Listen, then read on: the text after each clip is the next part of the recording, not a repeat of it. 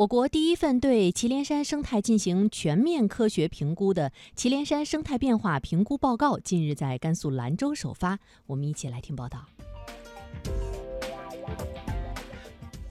祁连山生态变化评估报告由中科院西北研究院、甘肃省祁连山水源涵养林研究院和河西学院历时两年共同完成，分为祁连山主要生态问题、生态变化评估、生态保护对策三个部分。中科院西北研究院副研究员李宗省，首先呢，通过系统的评估，认知过去祁连山生态变化的状况，找出它主要存在的问题是什么，为未来的这个生态治理的呢提供一个科学的依据。第二一个意义呢，就是我们通过祁连山的生态的评估，可以对症下药，针对祁连山不同的生态问题，我们可以采取不同的科学治理对策，提高它治理的成效。